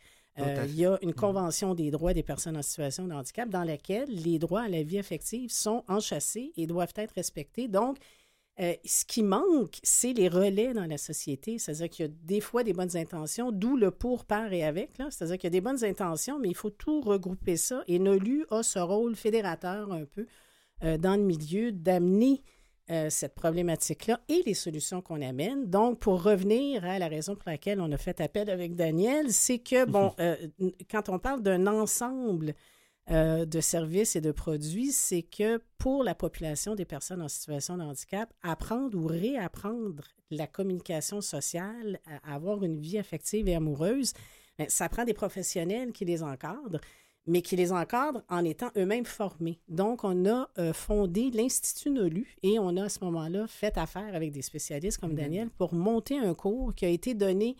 euh, on donne des journées de formation maintenant et on commence à les. Ça se passe où? Ah, ben ça, ben en fait, nous, on est, on est basé au crime. On a des bureaux euh, dans les bureaux du crime à Montréal. Donc, on fait ça complètement bimodal. Les bureaux du crime. Euh, oui, c'est RIM. à chaque fois C'est qu'on dit ça, ça fait hein? c'est l'heure du crime. Non, c'est ça. Il y a beaucoup de blagues à faire. Non, mais c'est un. euh, À un- Montréal, à Montréal, on- c'est Mhm. en fait la même bâtisse que l'arrondissement euh, Plateau, Saint-Michel, Villeray, je pense, quelque chose dans le style. Donc, euh, on est en studio, mais on fait ça bimodal. Oui. Les gens ont adoré. C'est en temps réel, à la maison, sur Zoom. Mais il y a des gens euh, en, studio, en studio. présentiel. En Oui, présentiel, mais pas juste. En tout cas, c'est très, très bien fait. On a rendu ça très dynamique. Ça a été très apprécié. Et on va aller beaucoup plus loin avec ces formations-là. Euh, Tu sais, quand Da- Daniel, quand il parlait du malaise en entreprise, euh, je parlais avec des gens en établissement que je nommerai pas qui ont ajouté deux questions à leur formulaire de réception quand des gens arrivent chez eux. euh, qui était est-ce que vous avez quelqu'un de significatif dans votre vie? Et est-ce que, votre vie intime et amoureuse est importante pour vous? Ça a créé un tollé autant auprès des patients que ceux qui travaillent avec eux parce qu'ils n'ont aucun moyen d'y répondre. C'est ça la problématique. Donc, nous, on essaie vraiment d'aller dans la sensibilisation, la formation, mais en même temps avec un lieu réel pour les Mhm. personnes en situation de handicap, parce qu'on peut en parler jusqu'à demain matin. Si la majorité des personnes en situation de handicap vont sur Tinder, ils en reviennent très désappointés. Alors- Donc, oui. Puis même, euh, je, je- je pourrais ajouter même que ce que je vois en milieu hospitalier, par exemple, c'est qu'au guichet de service, là où on reçoit les demandes spécifiques, euh, on- ce qu'on remarque, c'est que le formulaire ne vient pas avec euh, une, une, euh, branche où ce qu'on va dépister les besoins en sexologie, par ça. exemple. Donc, c'est souvent comment ça se passe au niveau du sommeil, comment ça se passe au niveau de la- de l'alimentation, la digestion. C'est comme un tabou, ou on- oui, un ça. oubli.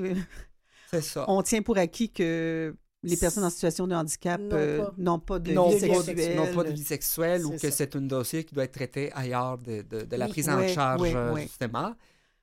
Alors, euh, justement, parlons-en donc de l'application. Comment ça, ça. fonctionne? Ben, L'application, en fait, c'est une application de rencontre. On ne peut pas complètement réinventer le modèle. Donc, oui, on, on- on s'abonne, on ouvre un profil et on peut à ce moment-là communiquer euh, avec les autres personnes. La grande différence, c'est que le, le- elle est développée pour permettre aux personnes d'être, euh, euh, en français, c'est de ne pas avoir crainte de dévoiler euh, leur handicap Mhm. parce qu'on sait que 90% des personnes en situation de handicap craignent ce moment-là. Donc déjà, quand on fait des premières rencontres, c'est déjà un petit peu stressant euh, pour la majorité des gens.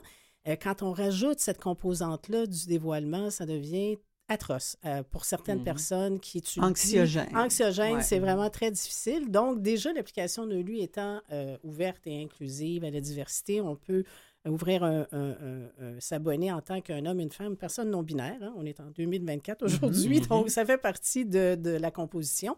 Et s'identifier selon les handicaps qui nous représentent le plus. Et là, à ce moment-là, de, d'utiliser des fils de recherche pour se rencontrer. Mais on voit que les personnes mettent des photos de eux quand c'est un handicap visible où on le voit, ils en parlent dans leur définition. C'est vraiment fantastique d'avoir des gens qui peuvent enfin dire S'assumer. S'assumer, ça Ouais, m'est arrivé en telle année, je suis comme ça, je cherche quelqu'un. On a des profils, mais vraiment euh, très extraordinaires à lire et à voir. Est-ce qu'il y a beaucoup d'utilisateurs jusqu'à Ben, maintenant? on a dépassé, on est pas loin du 8000 téléchargements Ah oui. maintenant, donc ça, Mhm. ça fait boule de neige. Est-ce et- qu'il y a eu des coups de foudre? Ben, en fait, ça, c'est toujours, même, même à Québec Rencontre, c'était difficile d'aller chercher, d'aller de, de faire passer des témoignages, mais on sait qu'il y a des amitiés qui se sont formées. Ça, Ouais. on Ça connaît commence par là, des fois, ou ça, ça finit aussi. Oui, oui. L'amitié, ça, peut être très agréable. Exactement, mais en fait, euh, la vie sociale d'une personne en situation de handicap, quand on dit qu'on ouvre les horizons, ben ça fait partie de tout ça. Ouais. hein. Ça fait, euh, il y a des gens pour qui, oui, c'est euh, fondamentalement, je me cherche une amoureuse, mais il y en a beaucoup qui veulent ouvrir les possibilités, canaux, parler à des gens, exactement. Donc ça, on le sait parce Mhm. qu'on connaît certaines personnes qui sont restées en contact et on sait que ça a Est-ce vraiment que servi. vous, vous organisez des événements où les personnes en situation de handicap peuvent se rencontrer euh, euh, dans la réalité, là, autour, je sais pas, d'un- ben- d'un- d'une bonne table, d'un bon repas? Ou, euh, Bon, en fait, on a fait beaucoup, beaucoup, beaucoup d'activités de, de sensibilisation et c'est la première fois cette année euh, qu'on fait en collaboration avec l'agence Unique Rencontre, qui est en fait un service complémentaire. Et comme on a tous les deux euh, à cœur euh, la- cet aspect-là de la vie des personnes en situation de handicap, on a décidé d'unir nos efforts.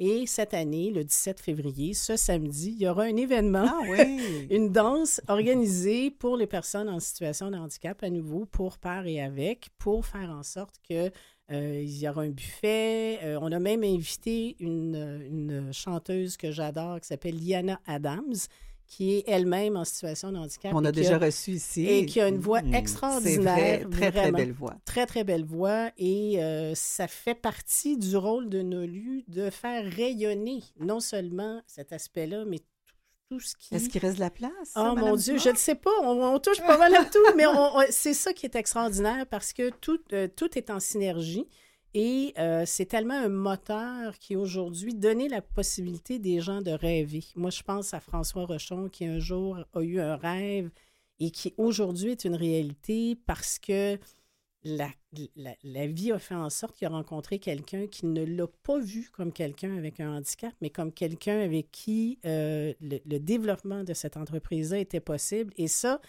euh, que ce soit au niveau amoureux, que ce soit au niveau professionnel, ça prend une ouverture dans la société et ça prend des moteurs pour donner la place euh, à- aux communautés des personnes en situation de Et j'en profite pour saluer Monsieur Rochon. Grâce à lui, Nolu est, est- est venu au monde, est arrivé au Exactement. monde. Et euh, je voulais aussi euh, parler de l'initiation aux enjeux de l'accès à la vie affective, amoureuse et intime des personnes en situation de handicap.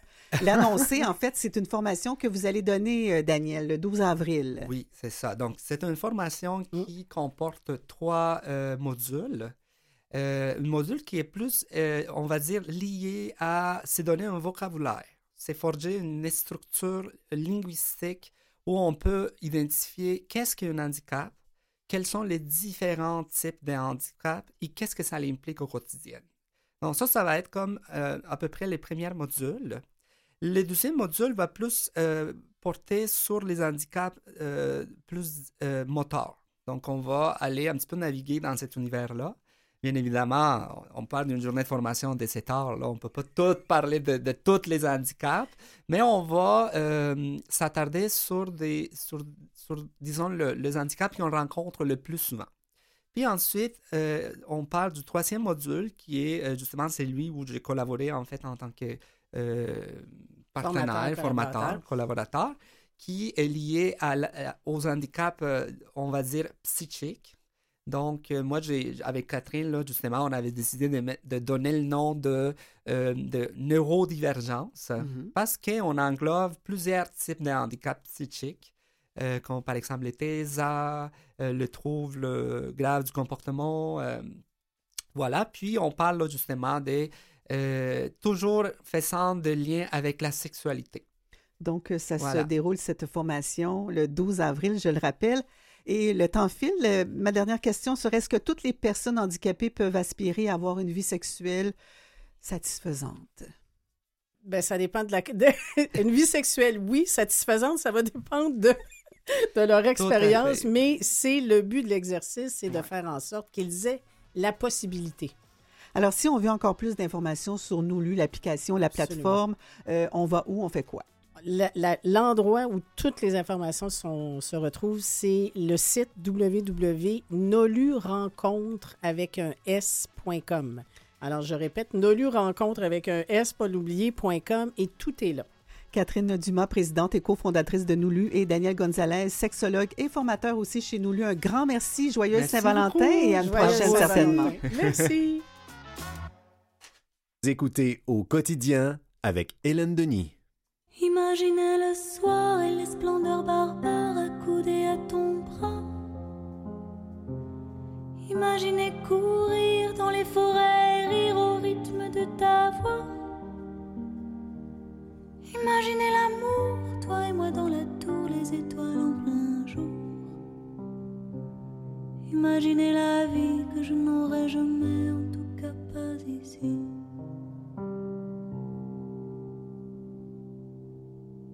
Imaginez l'été les lumières beurrées qu'il y aurait dans ton cou. Imaginez encore, imaginez plus fort jusqu'à me rendre fou. Imaginez l'amour, toi et moi dans la tour, les étoiles en plein jour.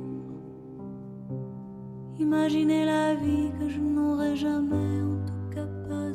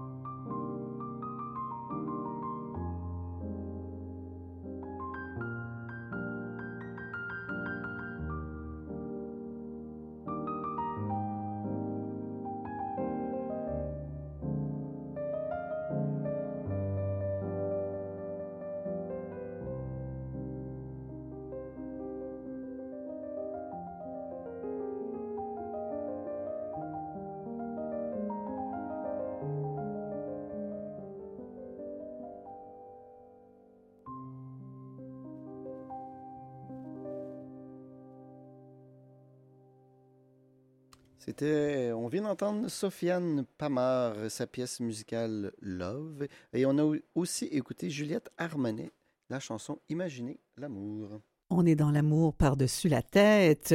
Et on va joindre maintenant Julien Caillouette. Julien qui est maintenant rédacteur en chef chez Franco Presse pour nous parler euh, du Canada francophone, toutes sortes de nouvelles. Bonjour Julien. Bonjour Hélène. Alors, vous commencez euh, justement par une nouvelle tirée de Franco Presse. Est-ce que la ville accessible est une utopie?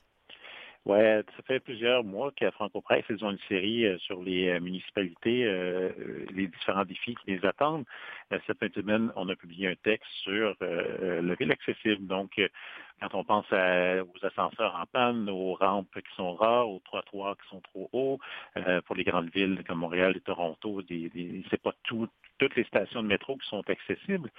Donc, on, on garde ce ces, ces défis-là, euh, il y a environ euh, 8 millions de Canadiens qui vivent avec euh, un handicap, soit 27% euh, des individus de 15 ans et plus, selon les, les données de 2022. Euh, puis, euh, en fait, la présidente nationale du Conseil des Canadiens avec déficience, Heather Walkus, nous a carrément dit qu'une ville accessible à tous, ça n'existe pas au Canada. Il y a quand même l'Ontario qui a été la première province à, à- à statuer sur le sujet. Euh, Il y a eu ensuite le Manitoba, la Nouvelle-Écosse, la Colombie-Britannique et la Saskatchewan qui ont des lois euh, pour euh, demander aux villes d'être accessibles d'ici une certaine date. Euh, pour l'Ontario, par exemple, c'est 2025, mais bon, tout le monde s'entend pour dire qu'on ne va pas en Ontario atteindre ce- ce- cet objectif-là euh, à, à la euh, escomptée parce qu'il n'y a pas assez d'appui pour le gouvernement. Vous savez, pour certaines transformations, ça peut coûter cher. Puis il y a aussi, euh, sur certaines régions, euh, plus que d'autres, mais des, des bâtiments patrimoniaux, ça peut être encore plus compliqué à- à rendre accessible. Euh, mais euh, on dit que c'est possible. En fait ce que conseille euh, aux intervenants dans le texte, c'est d'avoir des gens, des personnes avec un handicap sur les comités de planification dès le départ. Excellente idée. La population maintenant du comté de Kent, on dit Kent ou Kent? Kent. Kent inquiète, elle est inquiète donc cette population pour euh, ses services à son hôpital. Oui, c'est, ça, ça roule depuis un moment. euh, et là, je vous parle de ces nouvelles-là. hein, c'est toutes des choses que je découvre moi aussi euh, cette semaine, des sujets euh, des fois qui sont qui sont plus vieux que, que, que cette semaine. Mais ce que, dans ce cas-ci, c'est euh, il y a eu un développement il y a deux semaines. C'est que l'hôpital Stella Maris de Kent qui euh, se trouve dans une une petite localité de Sainte-Anne de Kent qui est à quarantaine, quarantaine de minutes au nord de Moncton, au Nouveau-Brunswick. Euh, on a euh, ils ont perdu leur lit de soins aigus. Donc, il n'y a pas assez de médecins. Euh, L'urgence est ouverte, mais on n'a pas de, comme si vous êtes malade euh, pendant longtemps que vous avez besoin de soins. Vous ne pouvez pas rester là. On a décidé de fermer ces lits-là. On les a envoyés à Moncton en échange des gens qui étaient en, en attente de place pour des soins de longue durée à Moncton ont été envoyés à Sainte-Anne de Kent, à cet hôpital-là. C'est pas le, premier rebondissement qui arrive dans cette localité-là par rapport à leur hôpital. Euh, c'est qu'ils à, à- Noël, pendant le temps des fêtes, euh, en 2023, on avait fermé l'urgence pendant plusieurs jours, euh, le soir du moins. C'était aussi un des hôpitaux qui était visé en 2022 par le gouvernement Higgs pour fermer l'urgence, mais la, la- la- critique populaire a permis à ces urgences-là, euh, toutes les urgences, de rester ouvertes. Si ma mémoire est bonne. Ce qui se passe, qu'on dit, c'est que c'est un problème de, de- manque de personnel, hein, comme d'autres endroits. On n'a pas assez de, de médecins ou d'infirmières pour, euh, pour l'hôpital. Euh, donc, c'est pour ça qu'on les déménage à Moncton. Le député local, euh, Kevin Arsenault, accuse le gouvernement de, de d'avoir manqué de, de vision, de, d'avoir savoir depuis longtemps qu'il allait avoir une pénurie de personnel, que ça va être compliqué de n'avoir rien fait pour essayer de l'enrayer. Et Julien, cette nouvelle, vous l'avez pris dans Moniteur acadien? Oui, merci de me rappeler qu'il faut que je me nomme. Je l'ai pris. C'est le Moniteur acadien, petit journal euh, de, de la péninsule acadienne euh, au Nouveau-Brunswick. Et là, on s'en va dans un coin de pays que vous connaissez bien, l'Ontario. Oui, le nord de l'Ontario, cette fois-ci, c'est Agricom, un journal euh, spécialisé en, en agriculture euh, en Ontario qui existe depuis très longtemps. Euh, là, on nous parle de la fin du sirop. Est-ce que la fin du sirop d'érable est proche? Oh non. Faites-nous pas peur. Surtout que on s'est fait euh, je connais à Franco-Presse ce matin parce qu'on a publié une chronique économique qui annonce la fin du sirop d'érable, du café et du chocolat. Euh, donc, euh, ça va mal dans le monde. Mais dans ce cas-ci, euh, c'est pas vraiment la fin. Mais en fait, c'est le danger, euh, qui, le danger qui guette les érablières. On a entre autres parlé à Samuel Larivière de la ferme Côte d'érable, qui est une érablière ici, euh, dans le Grand Sudbury. Euh, lui qui, qui nous prévient du risque. En fait, ce qui, ce qui se passe dans plusieurs érablières, c'est que les érables sont des arbres très vieux. Il y en a qui sont plus vieux que la Confédération, qui nous dit. Et euh, il n'y a pas beaucoup d'efforts, à certains, ou du moins dans certaines érablières, qui a été fait pour renouveler les arbres. Donc, ça peut, puis tenter un nouvel érable, ça peut prendre 75, 80 ans avant qu'il soit totalement euh, sur maturité, qui, qui produise pleinement. Euh, il y a ça aussi, il y a les conditions hivernales changeantes, évidemment. On en entend parler chaque année qui peuvent changer la, la qualité, la, la quantité de productivité. Euh, les changements climatiques qui embarquent là-dedans aussi. Euh, le réchauffement fait qu'il y a certains insectes nuisibles qui vont de plus en plus au nord. Et les érablières sont des, euh, écosystèmes très peu diversifiés. On essaie de mettre le maximum d'érables pour euh, produire, mais il n'y a pas d'autres espèces qui peuvent attirer ces insectes nuisibles-là, donc ils sont très vulnérables à des infestations du genre. Il y a aussi euh, ben, ben, dans tout ça, il peut y avoir une solution, tout simplement en mettant les érablières de plus en plus vers le nord, c'est-à-dire, euh, vous savez, si le ch- le réchauffement climatique, euh, on, dit que les températures augmentent plus. ce, qui, était normal à Montréal va devenir normal plus tard en Abitibi. Donc, on, si on, on- on monte les érablières vers, le nord, ça peut régler le problème. Bon, on voit que le système météo est déglingué. La liberté d'expression est au cœur des préoccupations de la communauté françaisquoise. C'est une nouvelle que vous avez trouvée dans Eau Vive, en Saskatchewan. Oui, Louis, qui est le journal euh, francophone euh, provincial, ne sont pas euh, attachés à une seule communauté parce que la francophonie euh, en Saskatchewan est très dispersée. Mais ici, on parle, euh, en fait, euh, j'avais vu ça euh, il, y a, il y a plusieurs, il y a quelques années, euh, il y a des problèmes sur, dans la communauté françaiscoise, sur les réseaux sociaux. Il y a vraiment euh, un, malaise, une insécurité parce qu'il y, y a beaucoup de monde qui... euh, Bon, les opinions divergentes, vous savez ce que c'est sur les réseaux sociaux, là, donc c'est un peu ça qui se passe de façon euh, étendue à, la francophonie. Euh, il y a une activité qui est organisée par la Cité universitaire francophone d'Origina. Ça s'appelait, c'est une série qui s'appelle Osons le mieux vivre communautaire. Et en janvier, on avait un atelier sur la liberté d'expression. Euh, tout ça tout simplement dans le but d'assainir les, euh, les conversations pour euh, oui, on peut donner notre opinion, mais il y a une façon euh, civilisée Ouais. de le faire sans, sans faire de, de discrimination ou de microagression ou de montrer ses préjugés. Il y a beaucoup de travail à faire dans ce sens-là. Pas juste en Saskatchewan. Non, c'est vrai. Malheureusement. Ben malheureusement, je ne dis pas que je, ça- je serais réjouie que ça se passe juste en Saskatchewan, là, mais c'est parce Mhm. qu'il y a du travail à abattre. Là où il y a, il y a de l'humain, il y a de l'humainerie, pour ne pas dire il y a de l'homme, il y a de l'hommerie. Et euh, on s'en va au Yukon maintenant, la naissance d'un nouveau groupe euh, littéraire francophone dans le Nord-Ouest. Bonne nouvelle. Oui, ça c'est euh, l'Aurore boréale, le journal Yukon qui nous annonce ça. Euh, C'est pas centré chez eux, c'est un regroupement des écrivains du Nord et de l'Ouest canadien euh, qui va voir le, jour euh, ce mois-ci. C'est une idée qui est née pas mal en pandémie, pendant que les, auteurs étaient plus encore plus isolés que d'habitude. Oui, écrire est un est un travail solitaire, mais on peut on peut quand même s'abreuver auprès des autres et essayer d'avoir des des occasions de socialiser, ça peut être euh, rafraîchissant, ça peut faire du bien. hein. Euh, donc, c'est un peu l'objectif de ce regroupement-là, euh, de, de donner ces chances de, de, de partage et de, peut-être même de formation aux auteurs francophones de l'Ouest et du Nord du Canada. Et vous terminez avec une nouvelle tirée de Le Franco en Alberta. qui nous parle d'un sport euh, que j'avais jamais entendu parler, euh, qui gagne en, po- en popularité en Alberta. Ça s'appelle du ski joring ou Ah. du ski attelé. Euh, bref, euh, c'est assez simple à, expliquer. Imaginez quelqu'un sur les, des skis ou même sur une planche à neige qui tient une corde et qui se fait tirer par un cheval. Ah! C'est un pas du ski nautique, c'est du, du ski cavalier, non? Oui, on peut dire ça. Ça Équestre. Du ski équestre. ça n'a pas été inventé en Alberta, ça vient de, de- de la Norvège, euh, de de- de d'autres pays d'Europe aussi. Euh, puis euh, bon, oui, on s'est fait tirer, puis je, mais je voyais des vidéos, euh, puis il y a aussi des sauts, hein, comme euh, un peu comme cinétique quand on voyait des sauts. euh, donc, il y a un peu d'acrobatie là-dedans aussi. Euh, Ah. que c'est quelque chose qui apparemment gagne en popularité. Euh, on connaît le- les cowboys de l'Ouest canadien, donc c'est, c'est- ça, peut être une très belle activité pour eux.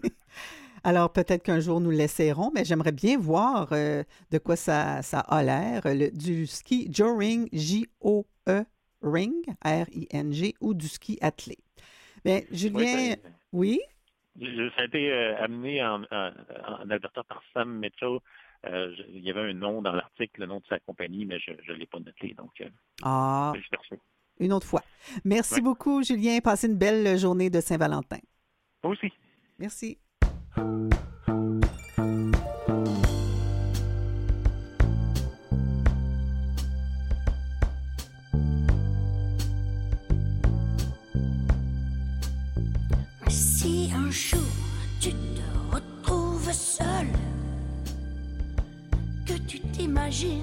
Que les gens t'en veulent, que le bonheur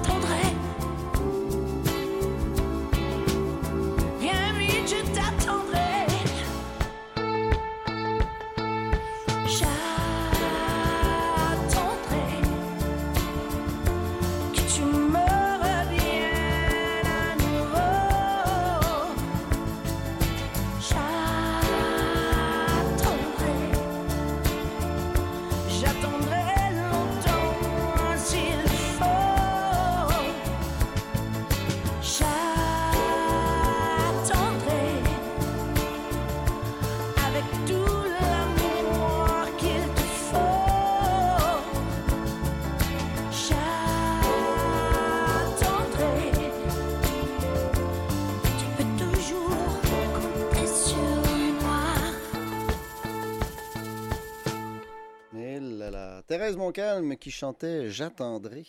Oui, super belle reprise. Thérèse Montcalm, qui est dans la presse aujourd'hui aux côtés de Sylvie Paquette. Toutes les deux accordent une entrevue à José Lapointe. 30 ans de feu, c'est le titre de la chronique. Alors, je vous la lis. José Lapointe, qui les a rencontrés, Sylvie Paquette et Thérèse Montcalm sont deux autrices, compositrices, interprètes au long cours qui célèbrent cette année leurs 30 ans de carrière. Nous avons profité de la sortie de leurs albums respectifs pour les réunir et parler avec elles du métier qui change et du feu de la musique qui brûle toujours. Vous vous connaissez depuis longtemps? Thérèse Montcalm, oui, on s'est connus, on avait fait un showcase ensemble, on devait avoir la mi-vingtaine. Sylvie Paquette, on était sur le même plateau pour permettre à des artistes de la relève de se faire connaître. C'est là qu'on a fait connaissance, elle est arrivée avec sa voix. Moi, je n'ai pas eu un mot dit chaud, et elle, elle les a tous eus. Toi, ton premier album, c'était quand, Thérèse, en 1994, Sylvie, moi, en 93. Thérèse, ça fait 30 ans depuis notre premier enregistrement, mais dans les faits, on était là avant, on jouait déjà plusieurs années, depuis plusieurs années.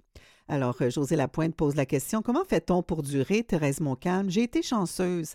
Après le troisième album, je suis allée plus vers le jazz. J'ai signé avec une maison de disques à Toronto, puis avec euh, Dreyfus Jazz en Europe, un gros major indépendant. Ça m'a permis de faire carrière là-bas depuis 2006. Pour la première fois depuis longtemps, je vais faire une tournée ici et en Europe simultanément. On va voir ce que ça va donner. On ne rajeunit pas mais j'ai duré à cause du marché là-bas, sinon j'aurais ramé. Sylvie Paquette, j'ai ramé au bout, mais j'ai eu la chance de toujours faire des disques, de rencontrer un public. C'est aussi une vocation, c'est notre passion. La chanson, les rencontres avec des auteurs et de super réalisateurs, les aventures musicales, c'est ça qui te fait durer. Trouver un plaisir encore. Vous avez eu envie d'arrêter parfois? Sylvie, oui, ça, ça a pu arriver. Quand tu atteins 60 ans, tu te demandes Je l'aime-tu encore, cette vie-là? En même temps, j'ai encore la chance de faire un autre album. Cette fois, je revisite mon répertoire avec de jeunes collaborateurs comme Salomé Leclerc ou Antoine Corriveau. Ils ont réarrangé mon répertoire, mais c'est moi qui chante. C'est comme si c'était de nouvelles chansons. L'album s'appelle Jusqu'ici, c'est où je suis rendu. Thérèse, ça fait un bout de temps que vous n'aviez pas sorti d'album. Oui, elle répond Tout le monde me disait que ça faisait presque une décennie. Je disais Ben non, mais j'ai regardé mon précédent album, Quand on s'aime, c'était en 2015. Step Out, je l'ai commencé fin 2019 en France. J'avais six chansons de fête. Je suis revenu ici en février 2020. Je devais retourner en mars pour d'autres shows et terminer là-bas. Et là, ça a été la pandémie. Alors, je suis restée ici. J'ai continué de travailler à la maison. Ça a été long avant de pouvoir le, finir. Ensuite, il y a eu le mastering, la pochette. Alors oui, ça fait presque dix ans. En 30 ans de carrière, vous devez avoir eu euh, souvent des obstacles, Thérèse. Pas comme la pandémie. Je faisais un album tous les trois ou quatre ans, ça y allait. Je n'en sortirais pas chaque année non plus. Je ne sais pas comment ils font les autres. Et Sylvie Paquette, on sort un album quand on a quelque chose à dire. La musique, il faut que ça vienne de l'intérieur. Mais si tu veux gagner ta vie, si tu veux repartir en tournée, il faut que tu présentes un record. Encore maintenant, pose la question, euh, c'est José Lapointe qui pose la question. Thérèse, pas le choix. Pour faire une tournée, ça prend un album, sinon ça ne donne absolument rien. Vous gagnez votre vie surtout avec les spectacles? Thérèse Montcalm, tous les artistes gagnent plus leur vie en faisant des shows qu'en vendant des albums, même s'il y a des exceptions à la règle. Sylvie, la musique, c'est dématérialisé, mais la scène ne peut pas se, se dématérialiser. Tu regardes un show en vidéo, ce n'est pas comme y être. C'est quelque chose qui n'a pas changé dans toute la révolution de l'industrie. Ça, c'est l'art vivant. Thérèse, mais en Europe et aux États-Unis, ils achètent plus d'albums parce qu'ils sont plus nombreux et ils vont voir des shows big time. Pas juste le jeudi, vendredi et samedi, tous les, tous les soirs. Ici, on a le plus grand festival de jazz au monde, mais après, les musiciens, ils crèvent de faim. Mais ce nouvel album, il est moins jazz, Thérèse, c'est plus du mot tendre moderne, du mot tendre revisité, rajeuni au niveau de l'instrumentation, du son et des arrangements. Vous aviez le goût de faire ça? Thérèse Montcalm, oui, et pour la première fois, à cause de la pandémie, j'ai travaillé tous les arrangements. J'ai fait les batteries, les basses, les guitares et j'envoyais les maquettes à Paris à mon réalisateur Régis Ceccarelli. Quand je suis retournée, on a tout revisité les arrangements et on est rentré en studio avec les musiciens. C'est une réalisation à deux. C'est comme ça qu'on dure en essayant des choses? Sylvie Paquette, l'avantage, si tu ne deviens pas une hyper vedette, c'est que tu as une tranquillité artistique. Je peux changer, je ne suis pas cataloguée. C'est plus important d'être fidèle à soi-même ou de se renouveler. Thérèse, c'est important de se renouveler. Ça ne donne pas grand-chose de toujours faire la même chose. Ce n'est pas agréable non plus. Sylvie, mais on a toutes les deux une essence. Thérèse, on sent ta voix, ton soul. Il ne faut pas changer juste pour poigner, mais pour que ce soit excitant pour soi-même. Thérèse, j'adore chanter les chansons des autres aussi. Je me considère comme une interprète. J'aime tous les styles de musique, le rock, la chanson française. J'ai écouté tout ça petit cul à la maison. Et puis, euh, je, vais arrêter ici, c'est presque terminé. C'est donc dans la presse aujourd'hui cette rencontre entre Sylvie Paquette, Thérèse Montcalm et la journaliste José Lapointe qui parlaient d'elles, de leur carrière, de leurs 30 ans de carrière et puis de leur album Jusqu'ici pour Sylvie Paquette et Step Out de Thérèse Montcalm qui sort vendredi. Là-dessus, je vous souhaite une joyeuse journée, belle Saint-Valentin en ce mercredi 14 février. Merci à toute l'équipe, Mathieu et mes fidèles recherchistes. Ici Hélène Denis. Bonne journée. À demain. Après la pause,